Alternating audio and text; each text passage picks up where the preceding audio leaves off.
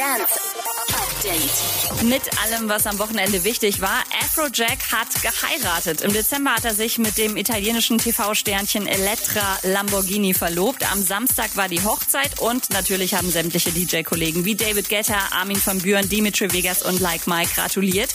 Würde mich nicht wundern, wenn ein paar davon sogar live dabei waren. Die DJ-Kollegen haben ja gerade eh alle nichts zu tun. Wobei ähm, Armin von Buren ist gerade auf Fahrradtour. Robin Schulz baut seine Skills als Innenarchitekt aus. Der Teppich fürs Bubble Tent ist immer noch nicht da. Aber ich wollte einmal im Regen Probe liegen hier, einmal auschecken. Ist schon geil. Steve Aoki ist gerade super busy mit seiner Dimmark X Bruce Lee 2020 Kollektion und Lost Frequencies jettet schon wieder durch die Gegend. Samstag Schweiz, Sonntag Mailand und Venedig. Zum Glück alles mit Maske. Update mit Claudi on Air.